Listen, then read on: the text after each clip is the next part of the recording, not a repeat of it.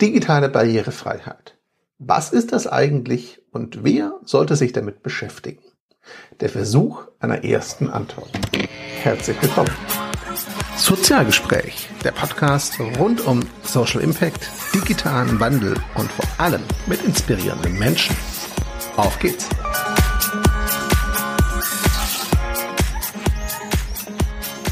Hallo und herzlich willkommen zu einem neuen Sozialgespräch-Podcast. Schön, dass ihr wieder reinhört. Heute habe ich nicht einen, sondern tatsächlich drei GesprächspartnerInnen im Podcast. Mit einem spreche ich live. Die beiden Expertinnen, Casey und Diana, die sich nachher noch vorstellen, habe ich im Vorfeld schon interviewt und die haben ihren Input schon dagelassen. Mein Live-Gesprächspartner kennt ihr aber möglicherweise aus einen der letzten Folgen. Willkommen, Matthias. Hallo Christian und äh, hallo liebe Zuhörerinnen. Gib uns eine ganz kurze Vorstellung nochmal. Wer bist du? Was machst du?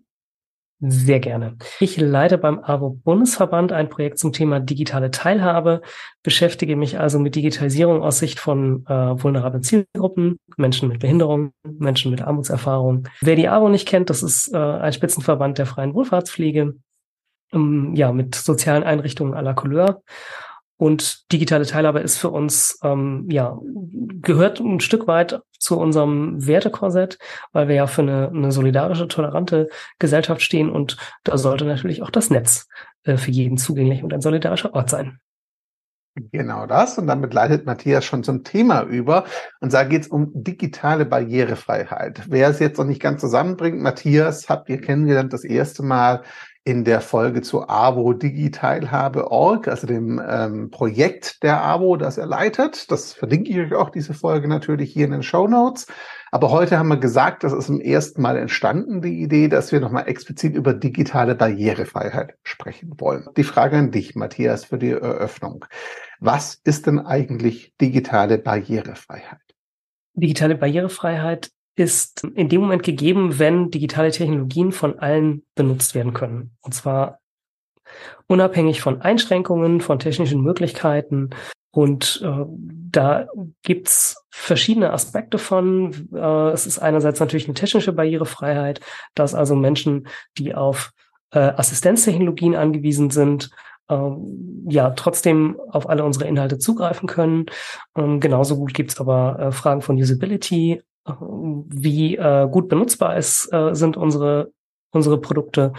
Äh, dann geht es natürlich auch viel um Sprache und so weiter und so fort. Also ein sehr breites Thema und das wollen wir heute so ein bisschen versuchen runterzudampfen.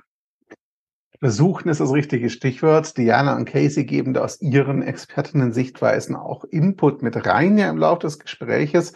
Ähm, wichtig ist nochmal dieses Versuchen aufzugreifen an die Zuhörerinnen und Zuhörer. Das ist natürlich heute eine erste Beleuchtung des Themas. Wir haben, weiß Gott, nicht den Anspruch, hier irgendwie erschöpfend Barriere, digitale Barrierefreiheit zu erklären und zu diskutieren. Das ist nicht der Ansatz. Und wir werden sicherlich in der Zukunft hier im Podcast auch noch mit anderen Menschen sprechen, die aus eigener Erfahrung auch mit dem Thema zu tun haben. Ähm, von daher, ne, das ist ein erster Einstieg. Seht uns nach, wenn nicht alles drin ist. Gleichzeitig aber auch die Einladung, wenn euch Aspekte fehlen, meldet euch in den Kommentaren oder per E-Mail, sagt Bescheid. Dann wissen wir, was bei den nächsten Folgen damit drin sein sollte, wenn wir das Thema weiter angehen. Damit dieser erste Versuch aber nicht nur aus Matthias und meiner Perspektive besteht, haben wir, wie schon erwähnt, Diana und Casey um Input gebeten. Die beiden kommen im Lauf des Podcasts immer wieder zu Wort. Den Anfang macht jetzt Casey mit einer kurzen Selbstvorstellung und dann der Definition von digitaler Barrierefreiheit aus ihrer Sicht. Hi, ich bin Casey Kreher, ich bin Beraterin für mediale Barrierefreiheit und ich unterstütze Unternehmen und öffentliche Einrichtungen dabei, ihre Medien und Websites sowohl technisch als auch redaktionell so barrierefrei und inklusiv wie möglich umzusetzen. Das Ganze mache ich mit meiner angeborenen Sehbehinderung und bin da eine der wenigen Selbstbetroffenen, die das in Deutschland macht. Digitale Barrierefreiheit, ganz, ganz grob gesagt, bedeutet, dass wir die Interaktion von Menschen mit digitalen Inhalten so angenehm wie möglich gestalten können.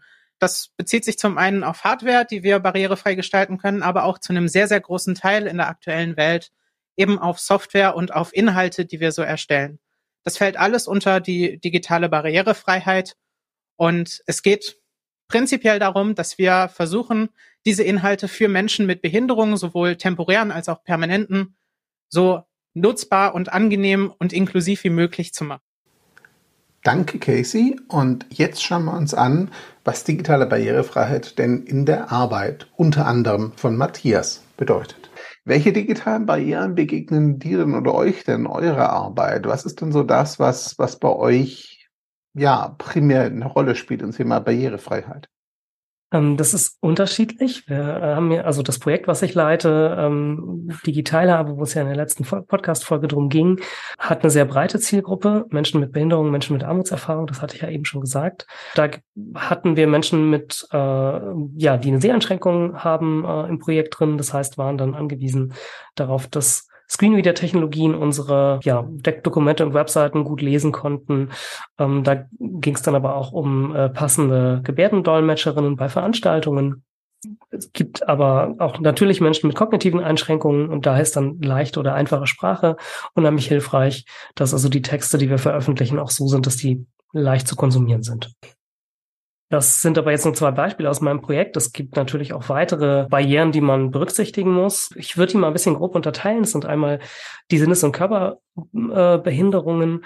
Ähm, und da hm, kennen wir vor allen Dingen das Hören und Sehen als äh, ja, mögliche Formen der Einschränkung. Beim Hören ne, Menschen, die eine Schwierigkeit haben oder die gehörlos sind. Beim Sehen äh, Menschen, die blind sind oder eben ein eingeschränktes Sichtfeld haben, die eine Farbschwäche haben. Das ist also ne, wahnsinnig breit. Es gibt nicht die Menschen mit Behinderung.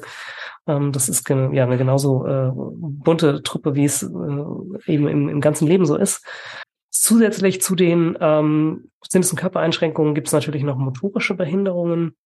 Ähm, wenn es Menschen schwerfällt, die äh, Eingabegeräte zu bedienen, Maus oder Tastatur, äh, wenn man eine eingeschränkte Nutzung von Armen und Händen hat das reicht eben schon, dass ähm, ja eine Hand eben nicht so flexibel ist, wie sie das irgendwie äh, bei den meisten Menschen ist und schon macht es eben keinen keinen Spaß, so ein Mausgerät zu bedienen. Ähm, und gerade für solche ähm, Körperbehinderungen gibt es häufig Assistenztechnologien, die aushelfen, um eben diese Barrieren zu überwinden. In der Regel haben Menschen mit Behinderung, die viel eben auch am Rechner sind, ihre eigenen Gerätschaften, ihre eigene Software und können damit auch sehr gut umgehen. Etwas Anders sieht es bei kognitiven Einschränkungen aus, wenn also eher das Verstehen ein Problem ist, wenn vielleicht auch die nötigen Fähigkeiten fehlen, um digitale Geräte zu bedienen. Ähm, da äh, ja, muss man dann eben die, die, die möglichen Barriereabbauwege äh, sehr präsent machen. Ne? Und da habe ich eben schon über Sprache geredet. Das ist ein sehr wichtiger Fall. Da muss man aber natürlich auch an Reizarmut denken. Ne? Also Menschen, die vielleicht einen Autismus haben, eine, äh, eine Aufmerksamkeitsdefizit, eine Erkrankung in die Richtung, für die ist es eben wichtig, dass wir nicht zu viele Reize präsentieren. Äh, lass uns dann noch einen halben Schritt zurückgehen und vielleicht eine etwas größere Metaperspektive einnehmen. Ich denke da gerade an Raul Krauthausen, der vor kurzem auf Twitter war das, glaube ich, mal kommuniziert hatte, E-Books und Co. sind eigentlich auch für Menschen mit Behinderung erfunden worden als Barrierefreiheitsmöglichkeit, weil ich halt Buch nicht größer machen kann, Kontrast nicht anpassen kann und Co. Im E-Book geht das halt. Heute nutzen es alle und finden das natürlich super und finden, also nicht alle, aber die meisten finden es doch angenehm und ein Komfortgewinn. Das heißt, Barrierefreiheit kommt ja am Ende des Tages irgendwie dann doch allen Menschen zugute tatsächlich mal von der Tatsache abgesehen, dass wir alle nicht jünger werden und wir tragen jetzt beide schon Brille, das irgendwann auch nicht so einfach wird äh, mit der Sehkraft und so. Warum, so aus deiner Einschätzung, spielt es denn dann immer noch so eine, zumindest in meiner Wahrnehmung, vergleichsweise kleine Rolle, wenn wir jetzt über verschiedene Projekte, aber auch Gesetzgebungsverfahren oder vor allem auch die öffentliche Wahrnehmung sprechen, wird Barrierefreiheit ja leider oft, zumindest nehme ich es so wahr, eher als Störung vom, im, des normalen Ablaufes oder Lebens betrachtet. Wenn es doch alle irgendwie wann betrifft, was ist denn eure Erfahrung oder Einschätzung? Warum ist das so ausgeblendet, zumindest in Deutschland? Ähm, bevor ich genau darauf antworte, würde ich noch mal ganz kurz betonen, was du am Anfang gesagt hast, und zwar Barrierefreiheit nützt allen. Das ist, glaube ich, ganz, ganz wichtig, dass wir das, also das kann man nicht oft genug sagen. Ähm, weil genau wie du das ausgeführt hast, es gibt neben äh, ja Behinderungen, die irgendwie äh, zu Barrieren führen können, ja auch äh, einfach immer mehr alte Menschen äh, und natürlich eine Großzahl an Menschen, die einfach mit digitalen Geräten nicht sehr fit sind. Da gibt's ja auch ganz aktuelle Zahlen auch nochmal zu, dass äh, ein Drittel der Menschen die Basiskompetenzen fehlen für eine digitale Resilienz. Ähm, und ja, auch, auch das führt natürlich dazu, dass Barrieren äh, äh wahrgenommen werden. Ich glaube, die gute Nachricht ist aber, das Internet an sich ähm, hat wenig Barrieren. Also man kann, wenn man gewisse Regeln beachtet, und ich glaube, da wollen wir auch gleich im Gespräch noch zu kommen, kann man ähm, ja viele Barrieren vermeiden, beziehungsweise sie erst gar nicht aufziehen. Man muss aber Barrierefreiheit von Anfang an mitdenken. Und genau da kommen wir zu deiner Frage, warum es eben in Deutschland häufig nicht der Fall ist, ähm, dass Produkte aus Deutschland oder beziehungsweise aus Europa auch äh, nicht so barrierefrei sind wie in den Vereinigten Staaten. Ähm, es liegt nicht daran, dass Menschen in Amerika besser programmieren können, sondern dass da das gesetzlich vorgeschrieben ist. Und ähm, in Europa, in Deutschland kommen diese Regeln jetzt erst langsam mit dem Barrierefreiheitsstärkungsgesetz, äh, werden immer mehr Technologien äh, vorgeschrieben barrierefrei. Das hat es eben lange nicht gegeben und dementsprechend waren dann auch nur Webseiten der Verwaltung barrierefrei. Hm, und da hat man dann auch häufig den Fehler gemacht, dass man äh, ja die das das Layout, ähm, dass man da eben die Möglichkeiten der Barrierefreiheit nicht ausgenutzt hat, sondern ähm, es äh, ja äh, mit, mit sehr konservativen Einstellungen zur Barrierefreiheit äh, dazu geführt hat, dass dann solche Internetseiten oder Technologien auch einfach mit Verlaub schlecht aussehen.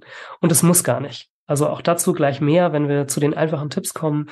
Ähm, Barrierefreiheit kann auch wirklich gut aussehen. Du hast gerade schon Webseiten angesprochen. Ihr habt ja bei Abo Digital habe damals, das haben wir im ersten Gespräch gehabt, auch, ich zitiere dich mal, eine Menge gelernt im Prozess eurer Website-Erstellung, was so ne, Barrierefreiheit betrifft. Lass uns mit der Webseite gerade mal anfangen, bevor wir uns andere Bereiche des Lebens potenziell anschauen, wo auch Casey und Diana ähm, noch mehr Input haben. Bei der Webseite, wenn ich mir die jetzt anschaue, so die ersten Dinge, die mir so einfallen, die ich oft auch lese, ist irgendwie so, Kontrast sollte irgendwie so sein, dass man die Schrift lesen kann. Ich habe mal ganz dunkel was von Screenreadern gehört, vielleicht. Vielleicht noch ein Alternativtext oder Alttexte, Bilder und so Geschichten, aber dann hört es halt meist auch schon auf. Was sind denn jetzt eurer Erfahrung nach, auch aus dem Projekt, so die aus eurer Sicht wichtigen Grundsätze für digitale Barrierefreiheit auf Webseiten, ohne dass wir zu sehr in die Technik einsteigen, sondern mehr darum, was gilt es denn zu tun? Also ich glaube, wir müssen hier unterscheiden, geht es um was? Eine neue Webseite oder geht es um eine bestehende Webseite? Und bei einer bestehenden Webseite Barrierefreiheit hinterher drauf zu klöppeln, das macht keinen Spaß und ist äh, in der Regel auch sehr schwierig. Ähm, es gibt da viele Produkte auf dem Markt, die ähm, ja, die einem das Gefühl geben, wenn ich das jetzt hier installiere, dann ist meine Website barrierefrei, dann habe ich da so ein schickes äh, kleines Menü mit ganz vielen Einstellungen und das können dann äh, Menschen, die auf Barrierefreiheit angewiesen sind, können das benutzen und dann ist meine Website barrierefrei. Und ich habe schlechte Nachrichten. Das klappt in der Regel nicht oder nicht sehr gut. Diese Tools sind äh, ja halten leider nicht alle Versprechen, die sie so geben und äh, in den Vereinigten Staaten ist inzwischen so weit, dass gegen solche, gegen den Einsatz solcher Technologien es Klagen gibt, weil die eben Barrierefreiheit in vielen Fällen leider nur vorgaukeln.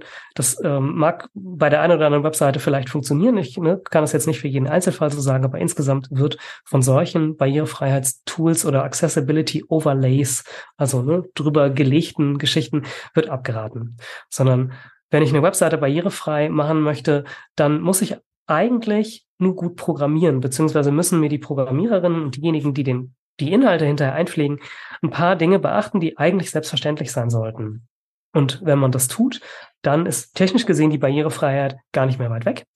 Ähm, aber wenn wir jetzt nochmal einen Schritt weg von der Technik machen wollen, das Wichtige ist, glaube ich, einmal, dass man sich nicht abschrecken lässt. Ne? Machen, machen, machen. Also bloß nicht denken, oh Gott, wenn ich das nicht barrierefrei mache, dann mache ich es lieber nicht, sondern es lieber versuchen, sich informieren äh, und wenn man was falsch gemacht hat, das dann eben verbessern. Das ist äh, viel besser, weil mit jedem Schritt in Richtung Barrierefreiheit ist natürlich auch ein guter Schritt getan.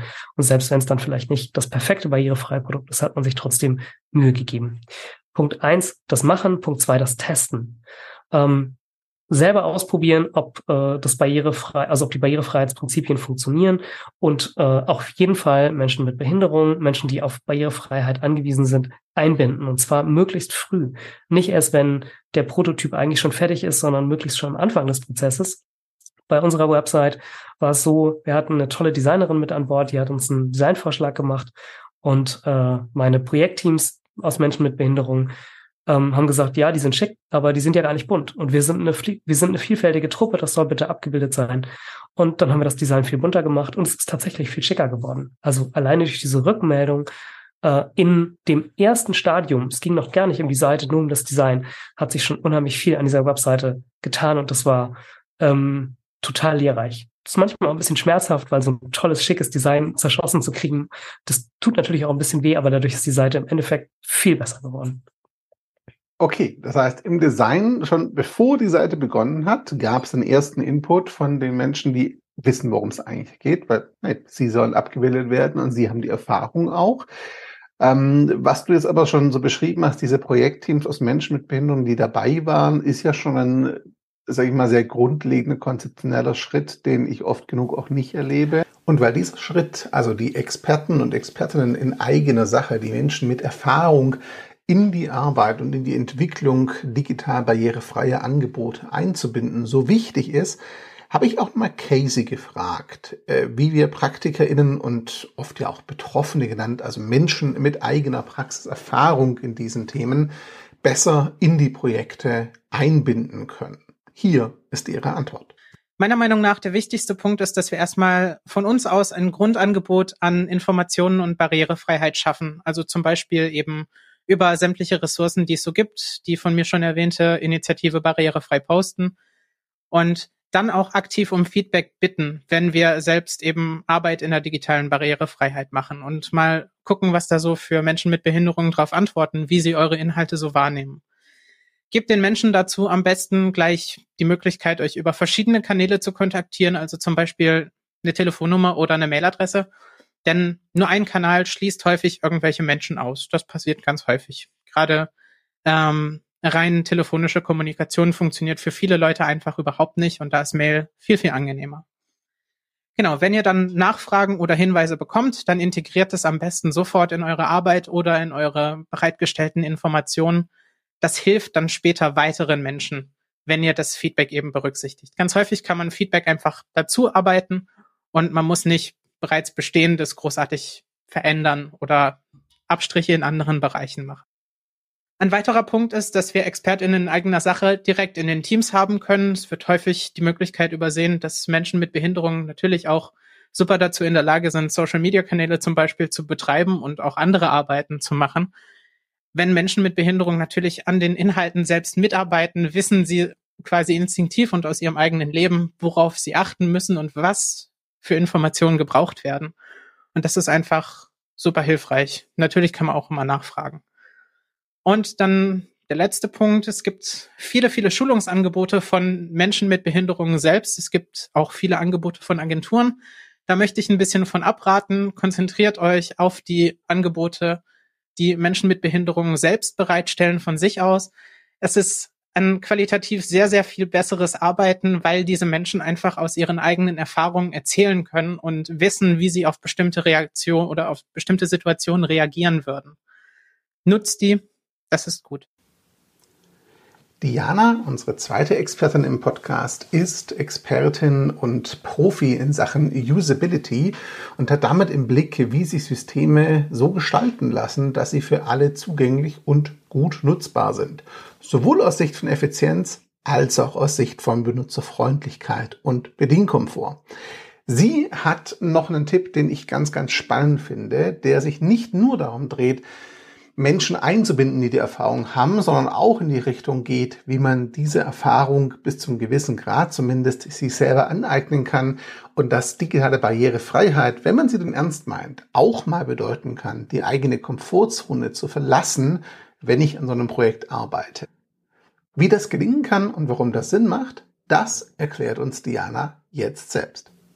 Ja, und dann würde ich immer mit anderen in den Austausch gehen. Netzwerke sind tolle Orte für solche Dialoge. Und da muss man auch erstmal gar nichts lernen, sondern da guckt man einfach nur. Hey, was machen die anderen, die auch in so einer Situation sind wie ich, die im gleichen Berufsbild unterwegs sind? Und dann würde ich Fragen stellen. Wie gestaltet ihr den digitalen Fortschritt in eurer Einrichtung? Welche Prozesse habt ihr für alle bedienbar umgesetzt? Nutzt ihr entlastende Tools? Und so weiter.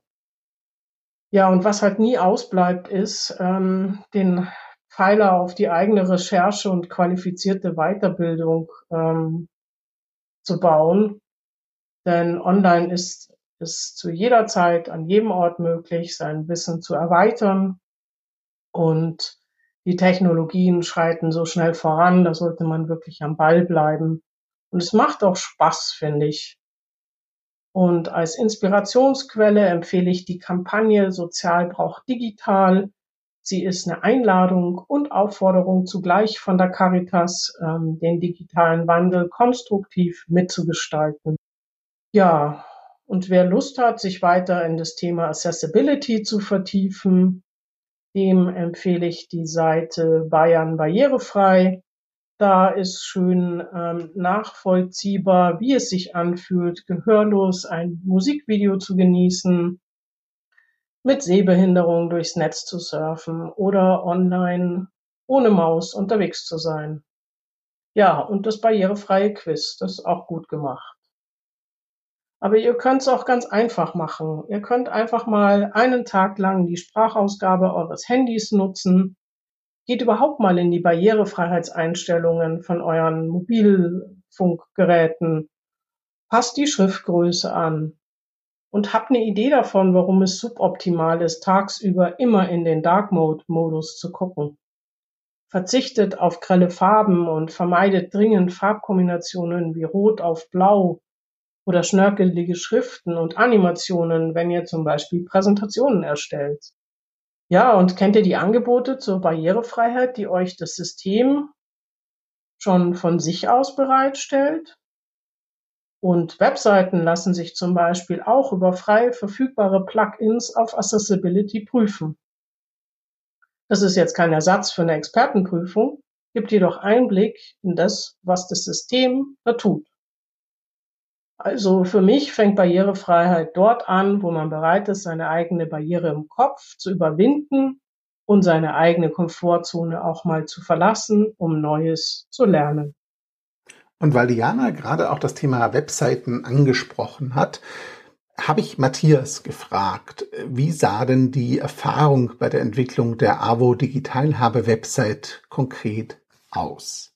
Nimm uns da mal ein bisschen mit. Wie war der Prozess dann dahin, diese Seite so zu bekommen, wie sie ist? War das so, dass ihr nach der Erfahrung dem Design einen ersten Prototyp gebaut habt und äh, eure Projektgruppen waren begeistert oder gab es da noch die ein oder andere Korrekturschleife eventuell?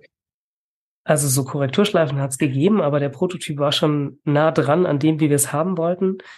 Und du sprichst da einen wichtigen Punkt an. Das wird ganz häufig vergessen, dass eben Webseiten auch möglichst sparsam sein sollten, damit sie eben gut und schnell laden. Das ist nicht nur für uns nett, weil man dann nicht lange wartet, sondern das ist auch für Barrierefreiheit ein Punkt, weil natürlich immer noch in Deutschland Datenvolumen ein, äh, ja, ein rares Gut sind, sage ich mal. Gerade bei Menschen, die wenig Geld haben, hat man oft äh, ja Mobilfunkverträge mit kleinen Datenvolumina und ähm, ja, dann überlegt man sich vielleicht zweimal, ob man jetzt irgendwie so eine Webseite besucht, wenn äh, man weiß, okay, die lädt lange, die wird viel Daten verbrauchen.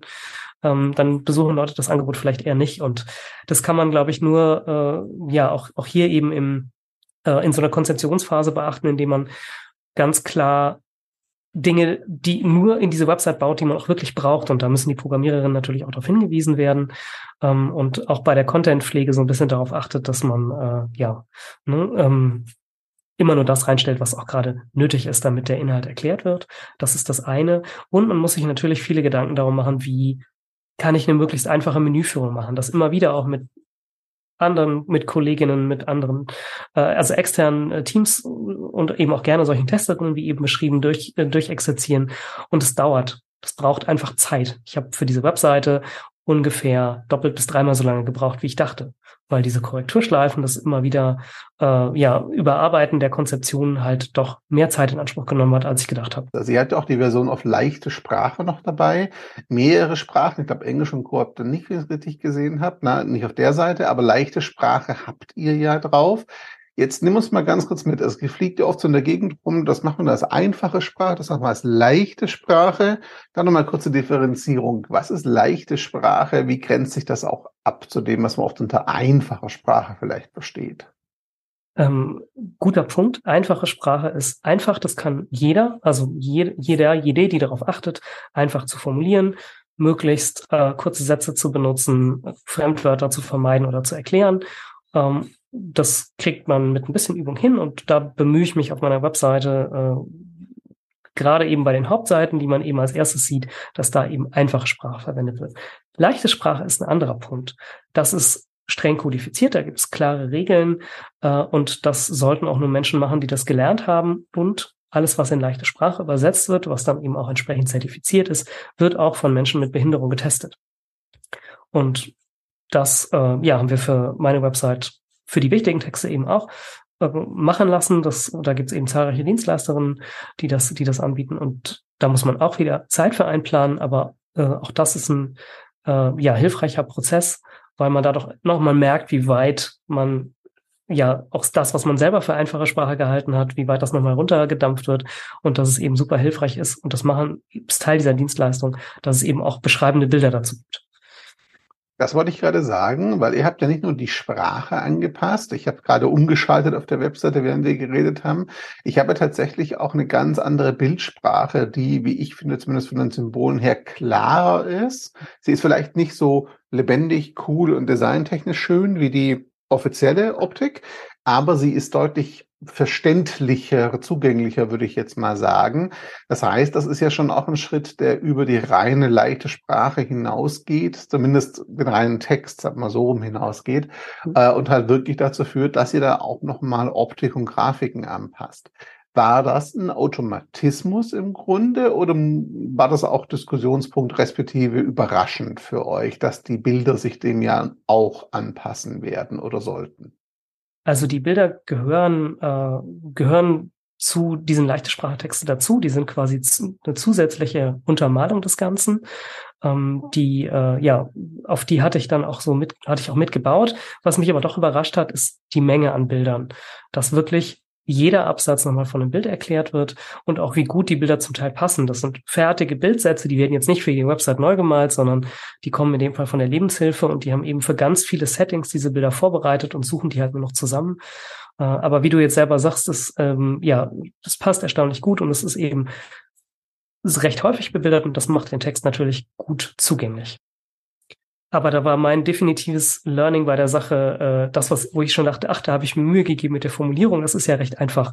Äh, Pustekuchen, da haben die, die Kolleginnen von der Lebenshilfe dann doch, doch nochmal sehr viel rausgeholt. Fallen dir noch andere digitale Barrieren ein, die vielleicht bei euch auch in eurer Arbeit und auch in den Projekten möglicherweise adressiert werden, die jetzt nicht direkt mit Webseite oder Webtechnik zu tun haben? Ähm, ein Punkt, der so ein bisschen überleitet, äh, ist, ähm, dass wenn wir eine, uns eine Webseite als Ausgangspunkt nehmen, man immer damit daran denken muss, dass die allermeisten Menschen aus unseren Zielgruppen mit mobilen Geräten unterwegs sind. Du hast es eben schon gesagt, Datenvolumen ist ein Punkt, Datensparsamkeit, aber man muss auch bedenken, dass ein Großteil der Menschen das Internet hochkant wahrnehmen. Und viele Webseiten sind eben nicht mobile first, das heißt, äh, lassen sich auf dem Handy eben nur ganz schlecht angucken und äh, ja, dann ähm, hat man eben ganz schnell die Zielgruppe verloren. Deswegen da, also das ist so das Aller, Allerwichtigste bei der Website-Gestaltung, ob es jetzt ein Relaunch oder eine Neukonzeption ist, Mobile First, äh, ähm, gerade bei dieser, bei der Zielgruppe, von der wir reden, das sollte, sollte es sein. Ähm, um aber jetzt auch mal ein Stück weg von der Technik zu kommen, ähm, eine Sache, die Diana und Casey auch erwähnt haben, ist das Mehrkanalprinzip. Also, dass wenn man erreichbar sein will, man nicht auf einem Kanal erreichbar sein sollte. Also nicht nur die klassische E-Mail, sondern idealerweise auch einen anderen Kanal, wie zum Beispiel eine Telefonnummer. Ähm, zum Beispiel bei einer Anmeldung für eine Veranstaltung sollte es nicht nur das eine Webformular geben. Auch das kann natürlich barrierefrei sein. Äh, aber vielleicht gibt es auch die Möglichkeit, sich telefonisch anzumelden für, für Leute, die eben solche Webformulare nicht gut bedienen können. Und ähm, da reicht schon, wenn ein blödes Cookie-Banner sich mit dem Screen wieder äh, nicht matcht ähm, oder wenn vielleicht eine Seniorin eben mit äh, diesem Internet überfordert ist, ne, dann ist vielleicht so ein Telefonat genau das Richtige. Und das war jetzt ein markantes Beispiel, aber gerade wenn man erreichbar sein soll, sollten es eben diese mehreren Kanäle sein. Ähm, und äh, was auch noch so ein, so ein kleiner Hinweis ist, den ich gerade immer wieder mit Kollegen bespreche, egal ob ich im Internet unterwegs bin oder ein digitales Dokument erstelle. Wichtig ist immer, dass man die semantische Strukturierung beachtet. Das klingt super kompliziert, ist es aber nicht. Es gibt Formatvorlagen für Überschriften und für Tabellen und so weiter und so fort. Also alles, was ich im Dokument mache, das ist, da gibt's Formatvorlagen für, die ich benutzen kann. Und das sollte ich auch tun, weil Menschen, die auf einen Screenreader angewiesen sind oder andere assistierende Technologien, äh, die benutzen diese Formatvorlagen als Ankerpunkte. Also zum Beispiel ein Mensch, der blind ist, kann nicht über einen Text drüber fliegen, sondern der muss sich den vorlesen lassen. Der oder die kann aber sich die Überschriften von seinem Screen wieder vorlesen lassen und dann sehen, ist das in diesem Absatz für mich spannend oder nicht. Wenn diese Überschriften aber nicht als Überschrift markiert sind, sondern nur fett markiert, dann erkennt der Screen wieder das nicht. Und dann kann, äh, ja, so ein Dokument eben für jemanden, der blind ist, ohne diese Formatvorlagen nur ganz schwer äh, zu, äh, ja, durchzuarbeiten. Und das ähm, ja, geht eben äh, in dem Fall ganz vielen Menschen so, weil eben diese Formatvorlagen äh, Dokumente, aber auch Webseiten ähm, äh, für äh, Maschinen lesbar machen. Und damit steigt auch die, ähm, die Suchbarkeit durch Suchmaschinen. Das heißt, äh, meine Webseite wird leichter gefunden, mein Dokument wird leichter äh, äh gefunden per Google oder anderen Suchmaschinen, die man äh, gerne benutzen möchte wenn man eben auf Barrierefreiheit achtet. Und da sehen wir, Barrierefreiheit hat ganz viele Vorzüge, nicht nur für Menschen, die darauf angewiesen sind. Und weil digitale Barrierefreiheit so ja, vielseitig ist und so vielen Menschen nutzt, habe ich Casey einfach nochmal die Frage gestellt, welche Aspekte und Themen soziale Organisationen und Fachkräfte in Sachen digitale Barrierefreiheit in der Praxis beachten sollten. Und Casey hat zu Recht angemerkt, dass es eine sehr breite Frage ist, sich aber trotzdem die Mühe gemacht, die sehr ausführlich zu beantworten. Und das hören wir uns jetzt an. Das ist eine sehr, sehr weit gefasste Frage. Ich möchte trotzdem versuchen, so detailliert wie möglich darauf einzugehen. Schritt eins ist es auf jeden Fall, die technische Barrierefreiheit herzustellen. Das bedeutet, wenn wir eine Website betreiben, dass die von vornherein für Menschen mit Behinderung und verschiedenen Interaktionsweisen mit ihren Endgeräten eben möglich ist. Für blinde und sehbehinderte Menschen sind das insbesondere Screenreader, aber auch Vergrößerungssoftware oder für Menschen mit motorischen Behinderungen sind das Schaltersteuerungen zum Beispiel. Ähm, diese Sachen sind meistens eher technischer Natur. Die müssen bedacht werden, wenn diese Inhalte initial geschaffen werden. Die später reinzumachen geht zwar auch noch, ist dann aber meistens ein relativ komplizierter Prozess und hier braucht man dann auch Menschen, die sich wirklich damit auskennen, wie das technisch gelöst ist. Wenn wir uns jetzt auf soziale Medien beschränken, ist das Ganze nicht so wichtig. Die sind zumindest in der heutigen Zeit alle weitestgehend barrierefrei für diese Gruppen von Menschen, die eben auf solche Arten und Weisen mit dem Computer interagieren. Genau, wenn wir die technische Barrierefreiheit unserer digitalen Angebote bedacht haben und sichergestellt haben, dass die barrierefrei und zugänglich sind, dann können wir uns um die redaktionellen Inhalte kümmern. Das ist wahrscheinlich der aller, allerwichtigste Teil. Selbst eine schlecht barrierefreie Seite kann trotzdem noch ein gutes äh, Hilfsmittel sein, um wichtige Informationen zu bekommen. Da empfehle ich immer gerne die Initiative Hashtag barrierefrei posten. Findet man ganz einfach, wenn man danach googelt oder eben auch in den sozialen Netzwerken. Und die erklären ganz gut, was da eben zu machen gibt bei den Inhalten. Also zum Beispiel Bildbeschreibung oder Untertitel und so weiter. Die sind wichtig und die, wenn die vorhanden sind, helfen die auf jeden Fall schon mal einer sehr, sehr großen Gruppe, dass man eben die Inhalte wahrnehmen kann und überhaupt erstmal sieht, was da passiert. Genau. Weiterhin wichtig zu beachten ist, dass wir die Inhalte so knapp wie möglich halten müssen für Menschen mit den verschiedensten Behinderungen und auf jeden Fall die wichtigsten Informationen, gerade auch zur Barrierefreiheit, möglichst präsent machen, dass die immer da sind und wir quasi sofort einen Überblick haben, was geht und was geht nicht. Und wenn wir jetzt bei einem Informationsangebot zum Beispiel sind von einer ähm, sozialen Organisation zum Beispiel, dann gibt's ja häufig auch analoge in der echten Welt Angebote. Und bei diesen ist es dann eben zum Beispiel besonders wichtig, dass wir Informationen zur Barrierefreiheit da auch möglichst präsent machen. Ein gutes Credo dafür ist immer so viel Information wie geht.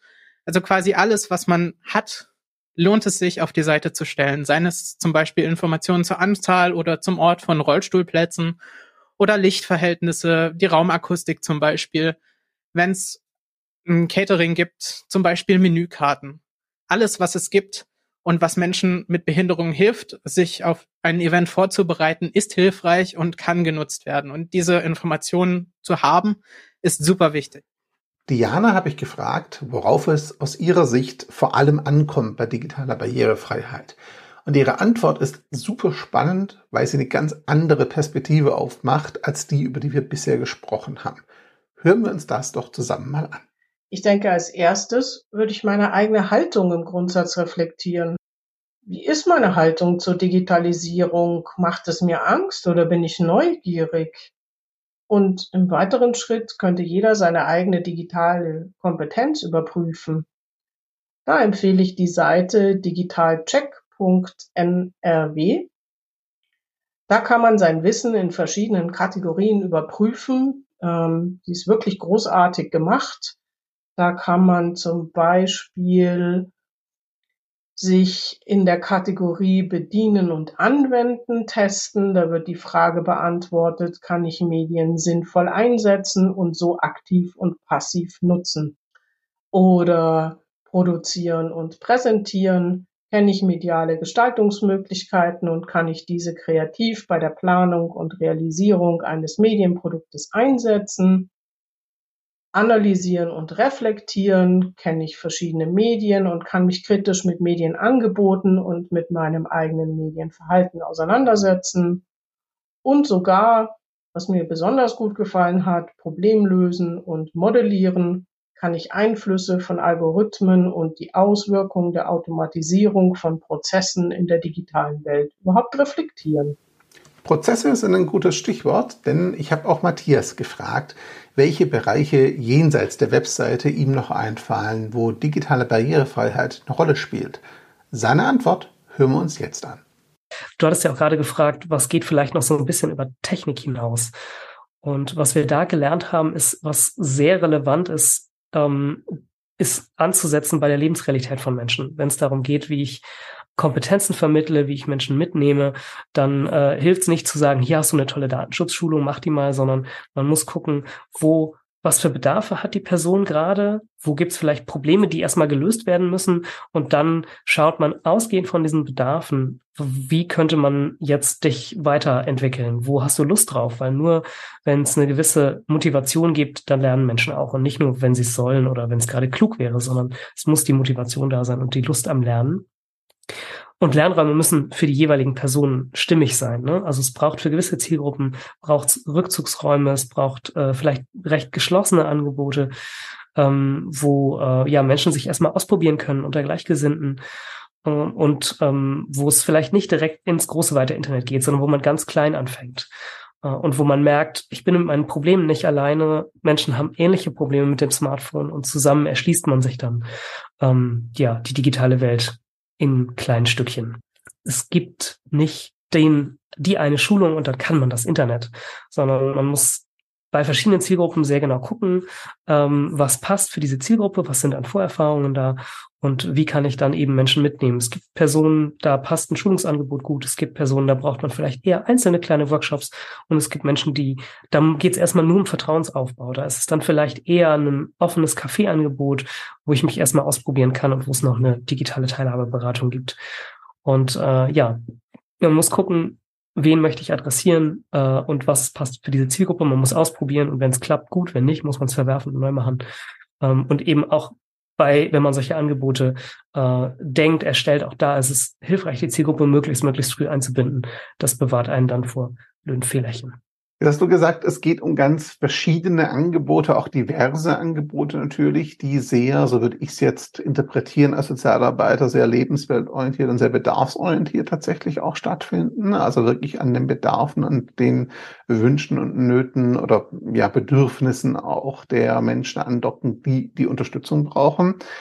Jetzt weiß ich, dass solche Angebote, ich meine, ihr seid jetzt, äh, glaube ich, gefördert mit eurem Projekt, wenn ich es richtig im Kopf habe vom letzten Mal, aber solche Angebote finden so in den Regelfinanzierungen jetzt nicht unbedingt immer den Raum und die Unterstützung, die sie vielleicht benötigen von den Mitteln her. Also sprich, das ist zumindest in meiner Wahrnehmung, widersprich mir gleich, wenn ich falsch liege, ähm, in den äh, Haushaltsbudgets an der Finanzierung des sozialen Bereiches noch nicht so richtig angekommen unbedingt und verankert, dass wir auch über digitale Angebote sprechen müssen. Ich kenne eher das Gegenteil, dass digitale Angebote oft eine lange Diskussion brauchen, um überhaupt finanziert zu werden. Man hat doch schon die analogen Angebote, das auch noch zu machen, macht wenig Sinn. Und dann ist es so ein Entweder-Oder, das irgendwie keiner möchte am Ende, weil die analogen brauchen wir natürlich immer noch.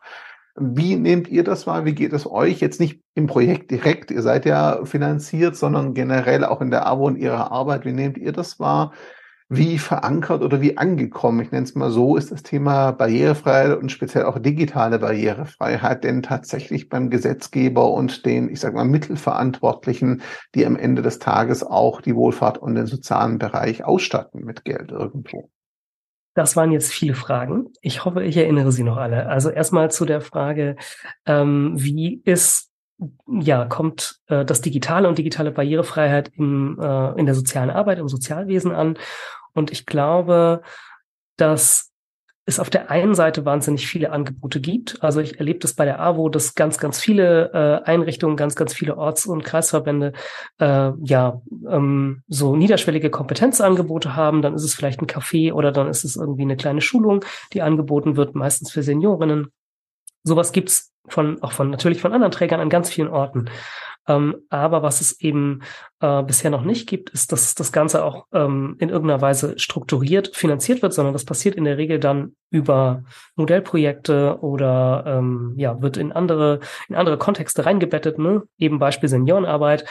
Ähm, das ist auch gut so, aber da braucht es, glaube ich, eine Regelfinanzierung für flächendeckende Qualifizierungsangebote, ähm, um Menschen den nötigen Kompetenzaufbau äh, zu geben, weil häufig fehlt Vertrauen, häufig fehlt eben Basiskompetenz, um digitale Technologien zu benutzen. Das ist das eine. Ähm, wir reden eigentlich über, über digitale Barrierefreiheit und ähm, der Staat hat sich selbst zur digitalen Barrierefreiheit verpflichtet. Das heißt, digitale Verwaltungsleistungen sind in der Regel die auch barrierefrei und ähm, es sollten auch Angebote sein, die vom Staat finanziert werden. Ähm, da ja äh, hat die Wohlfahrt ähm, haben Wohlfahrtsverbände, haben aber auch äh, äh andere Akteure, die mit entsprechenden Förderprogrammen losgehen, bauen ihre Produkte in der Regel barrierefrei. Äh, da wird Barrierefreiheit ganz häufig mitgedacht. Häufig kommt es aber eben nicht bei den Menschen an, die hinterher dann damit arbeiten. Also diejenigen, die Inhalte auf eine Webseite einstellen, die ähm, ja äh, in sozialen Netzwerken posten, die eben dann diese Möglichkeiten der Barrierefreiheit, die häufig die Technologien mitbringen. Ne? Also Beispiel unsere Webseite. Wir bauen da auf ein großes Content-Management-System auf, was viele Funktionen schon an Bord hatte da musste man nicht viel tun. Man muss sie nur benutzen und das zu wissen und das dann eben auch zu, in die Praxis zu überführen. Das heißt halt dann doch vielleicht ein bisschen mehr Arbeit, weil ich noch eine Bildbeschreibung machen muss. Es dauert nicht lange, das sind zwei Minütchen, aber die muss man sich nehmen. Äh, und das kommt halt, ja, ganz häufig noch nicht an, wie wichtig das ist. Ähm, und da werden wir, werden wir dann arbeiten müssen. Ähm, ebenfalls, äh, du hast gerade schon gesagt, Geld spielt immer, also spielt total häufig eine Rolle und meistens die Abwesenheit davon. Wir haben in der Regel zu wenig Geld, um unsere sozialen Projekte gut umzusetzen. Und wenn man dann mal was Technisches baut, dann wird eben doch häufig gespart. Und dann fehlt es oft an Zeit und Geld, um eben gut zu testen und Menschen mit Behinderung, Menschen mit Armutserfahrung von vornherein in den Prozess mitzunehmen. Das muss man tun und das kann man sich auch fördern lassen. Also auch Fördergeber haben das inzwischen erkannt und äh, sind in der, also sind bereit, das eben mit zu leisten. Man muss eben nur auch schon bei der Projektkonzeption äh, das eben mitdenken und in die Anträge mit reinschreiben oder sich dafür dann eben nochmal eine extra Förderung organisieren. Es gibt von der Aktion Mensch, die Stiftung Aktion Mensch fördert auch mein Projekt, deswegen hier schon mal vielen Dank an der Stelle. Gibt's Mikroförderungen, ganz kleine äh, Fördermittel, um äh, Barrieren abzubauen. Das äh, heißt Internet für alle und äh, ja, also keine Ausreden, wenn ihr auf eurer Webseite oder in eurem digitalen Produkt eine Barriere habt, äh, könnt ihr euch eben da ganz, ganz niederschwellig und ganz, ganz einfach Geld besorgen, um diese Barriere abzubauen.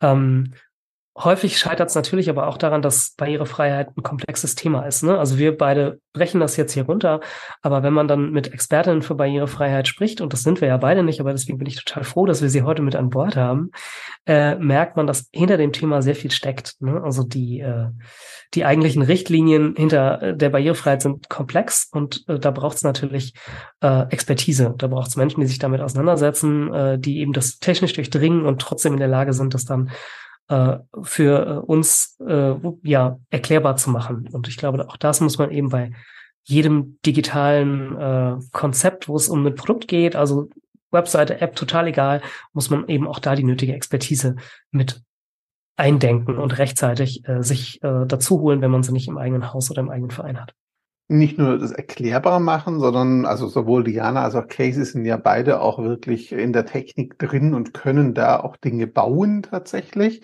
Und das unterschätzt man ja auch ganz gerne. Das eine ist, die Prinzipien zu verstehen. Das andere ist ja dann tatsächlich, es aber technisch auch sau so sauber umzusetzen und zu pflegen, dass es nachher auch funktioniert. Sei es in der, der Webseite, sei es in anderen Kontexten. Am Ende muss es ja auch jemand machen. Irgendwo braucht es ja dann doch Menschen, die das handwerklich umsetzen können.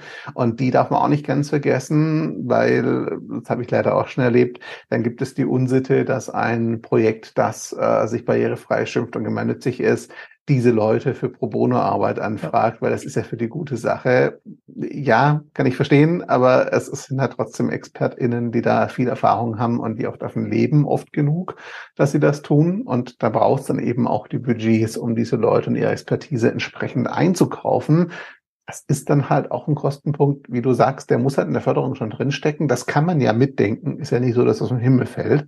Wenn man das ordentlich konzipiert, sieht man das ja eventuell auch kommen im eigenen Projektdesign. An dieser Stelle passt ein Input von Casey ganz hervorragend, der eigentlich für das Ende des Podcasts gedacht war. Ihr wisst ja, ich stelle immer die Frage, welche Frage möchtest du noch beantworten, die ich nicht gestellt habe? Die Frage habe ich Casey und Diana auch gestellt. Und Diana hat darauf mit dem folgenden Input geantwortet. Und der passt auf diesen Punkt von Matthias. Dieses, man kann sich die Kompetenz, wenn man sie nicht selber hat, ja einkaufen, ganz hervorragend. Denn was mir sehr, sehr wichtig ist, wenn es darum geht, Kompetenz einzukaufen, dann sollten wir da vor allem auch an Expertinnen und Experten in eigener Sache denken, dass die eben nicht nur ehrenamtlich eingebunden werden, sondern wirklich auch als bezahlte Expertinnen und Experten. Und Casey hat einen sehr, sehr guten Tipp, wie man diese Experten und Expertinnen in eigener Sache überhaupt findet. Ja, da fällt mir eigentlich nur noch eine ein. Ähm, und zwar, wo finde ich ExpertInnen in eigener Sache? Die findet man in sozialen Netzwerken oder auch ganz, ganz häufig schon in den eigenen Reihen, je nachdem, wie groß man als Organisation ist und auf welche Menschen man eben Zugriff hat. Und ansonsten natürlich auch immer in den Verbänden oder Interessenvertretungen der Menschen mit Behinderungen, lokal und auf Bundesebene. Da muss man dann immer ein bisschen schauen, je nach Größe des Projekts, wen man da am besten ansprechen kann. Aber grundsätzlich, wenn man einfach mal nach Menschen mit Behinderungen sucht im Netz, dann wird man sie finden. Und ein ganz, ganz wichtiger Punkt, der dabei auch immer wieder übersehen wird, ist, Beratung muss bezahlt werden, gerade auch und insbesondere von ExpertInnen in eigener Sache. Das ist unglaublich wichtige Arbeit und die wird viel zu selten auch gewürdigt. Zum Abschluss die klassische Frage, Matthias, auch aus deiner Erfahrung. Wenn ich mich jetzt damit beschäftigen möchte, digitale Barrierefreiheit mir intensiver anzuschauen, was wären denn so Einstiegsmöglichkeiten oder Informationsquellen, wo du auch sagen würdest, kann man sich anschauen oder die auch ihr genutzt habt potenziell, um in das Thema reinzukommen?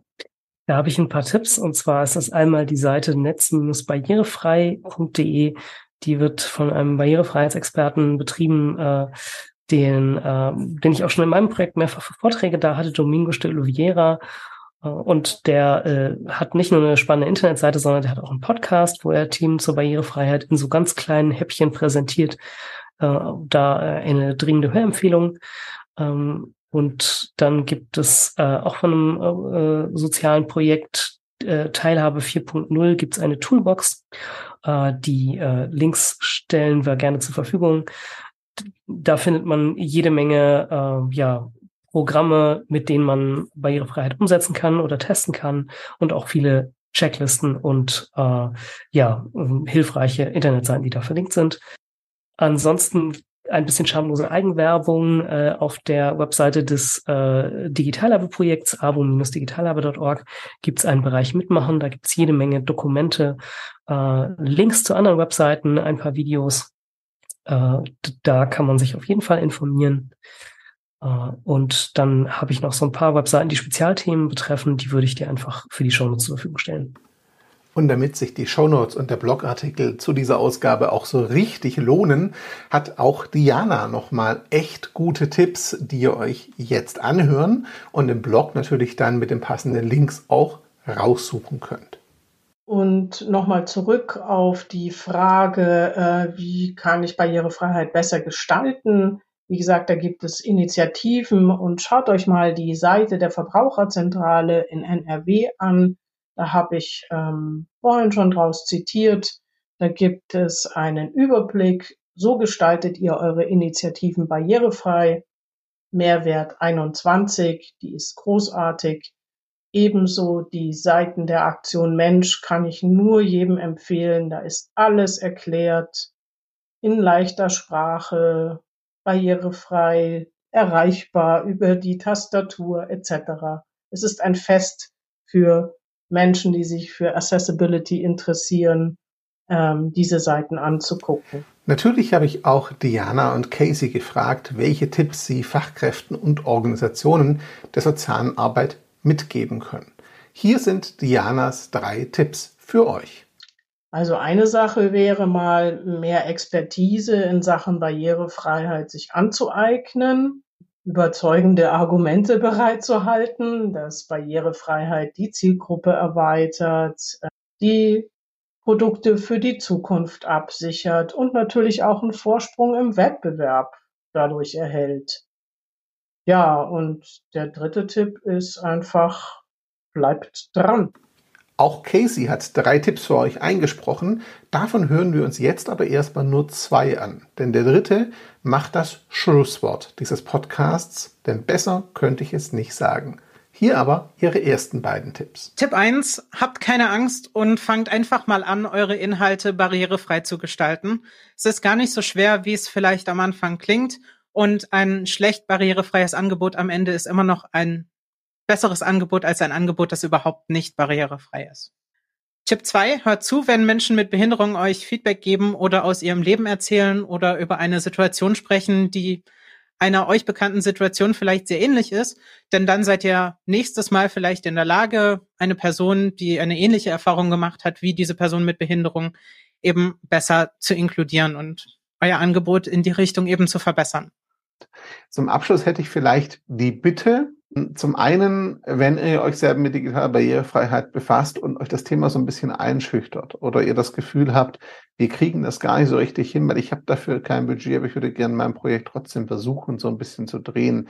Denkt an das, was Matthias relativ am Anfang gesagt hat fangt an, auch Diana und Casey haben das beide in ihren Tipps drin, machen und anfangen und nicht auf den perfekten Moment, auf den perfekten Umfang warten. Am Ende des Tages geht es darum, das zu tun, was geht mit den Mitteln, die ihr gerade habt. Also traut euch. Und die zweite Bitte, wenn ihr selber Erfahrungen habt oder wenn ihr noch Fragen habt oder sagt, ja, der Aspekt ist mir viel zu kurz gekommen oder das habt ihr nicht besprochen oder das habt ihr vergessen oder da, die Erfahrung habe ich gemacht und ja, klingt schön mit Standards, aber ich überlebe das überhaupt nicht. Dann meldet euch bei uns gerne in den Kommentaren, gerne per E-Mail. Wir behandeln es vertraulich und anonym. Das ist wichtig. Die Fragen kamen letztes Mal im Nachgang, ob man sich auch anonym melden kann, im Sinne von, es wird nicht veröffentlicht. Das definitiv. Ihr könnt auch auf Mastodon schreiben oder auf Signal. Wenn ihr es ganz anonym wollt, kann ich komplett mitleben, ist völlig fein. Also meldet euch einfach bei uns. Wir würden versuchen, euer Feedback und eure Perspektiven möglichst mit reinzunehmen in die nächste Folge oder Folgen. Matthias, zum Abschluss wie immer die Frage, was möchtest du denn unseren Zuhörerinnen und Zuhörern vielleicht so mitgeben als Schlussappell von deiner Seite? Du hast es eigentlich gerade schon gesagt. Machen, machen, machen. Also nicht abschrecken lassen von Richtlinien und hohen Ansprüchen, sondern es einfach, äh, ja, es einfach versuchen, genau wie du gerade gesagt hast, und neben dem eigenen Versuchen auch Barrierefreiheit in die eigene Organisation bringen. Also versucht an diejenigen, die äh, ja eure Inhalte produzieren, sei es jetzt in sozialen Netzwerken, auf Webseiten, Blogs oder Apps, äh, versucht denen möglichst einfache Tipps mit auf die an die Hand zu geben, die für für euch passen, die vor allen Dingen aber auch für eure Zielgruppen passen. Ähm, wer eine Anregung braucht, auf meiner Webseite findet ihr zehn einfache Punkte, die man ganz einfach nachmachen kann. Äh, aber je nachdem, für welche Zielgruppe ihr arbeitet, müsst ihr das sicherlich noch mal ein bisschen anpassen. Äh, aber bringt's eben für jeden äh, benutzbar auf den Punkt. Ich glaube, das ist ganz entscheidend, damit Barrierefreiheit nicht was von Nerds bleibt. Wenn ihr euch politisch dafür einsetzen könnt und wollt, dass Barrierefreiheit, digitale Barrierefreiheit verpflichtender wird, als sie es im Moment ist, dann tut das gerne. Äh, und dass es eben gerade auch für Menschen mit Behinderung zu einer Assistenzleistung werden kann, äh, die digitale Teilhabe. Auch das äh, wäre mir ein wichtiges Anliegen. Die AWO wird das auf jeden Fall tun. Das mich, freut mich sehr zu hören, so rum.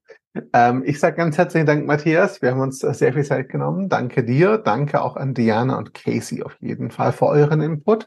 Und danke natürlich auch an euch Zuhörerinnen und Zuhörer, dass ihr euch wieder Zeit genommen habt, dieses zweiteilige Monster hier anzuhören. Und wenn ihr uns Feedback gebt, herzlichen Dank dafür, dass ihr da natürlich euch einbringt. Matthias, danke, dass du dir Zeit genommen hast. Auch dir herzlichen Dank für die tolle Aufnahme und Casey und Diana gilt ebenfalls mein Dank, dass die das hier nochmal äh, vertieft haben. Das war ganz hervorragend. Danke euch. Wunderbar. Ganz herzlichen Dank und bis zur nächsten Ausgabe. Ciao zusammen. Und bevor jetzt der Schlussjingle ertönt, hat Casey noch das letzte Wort mit ihrem dritten Tipp, denn der bringt auf den Punkt, worum es hier geht und was ihr aus meiner Sicht mitnehmen solltet. Danke euch für eure Zeit und Aufmerksamkeit. Casey, du hast das Schlusswort. Und Punkt drei, das ist ein ganz großer Teil des Engagements für Barrierefreiheit, macht auch andere Angebote und andere Menschen auf all diese Möglichkeiten, die ihr gelernt habt und die ihr kennt, aufmerksam, dass die eben weitere Verbreitung finden. Denn je mehr Informationen barrierefrei bereitgestellt sind, je mehr Inhalte barrierefrei zugänglich sind, desto besser ist die Gesamterfahrung am Ende und man muss nicht mehr darauf hoffen, oh, ist dieses eine Angebot jetzt barrierefrei, wird das auch in Zukunft so sein, sondern dann wird es einfach zum Standard. Und das ist die wichtigste Sache, die wir in der digitalen und medialen Barrierefreiheit überhaupt erreichen können. Sozialgespräch, der Podcast rund um Social Impact, digitalen Wandel und vor allem mit inspirierenden Menschen. Auf geht's!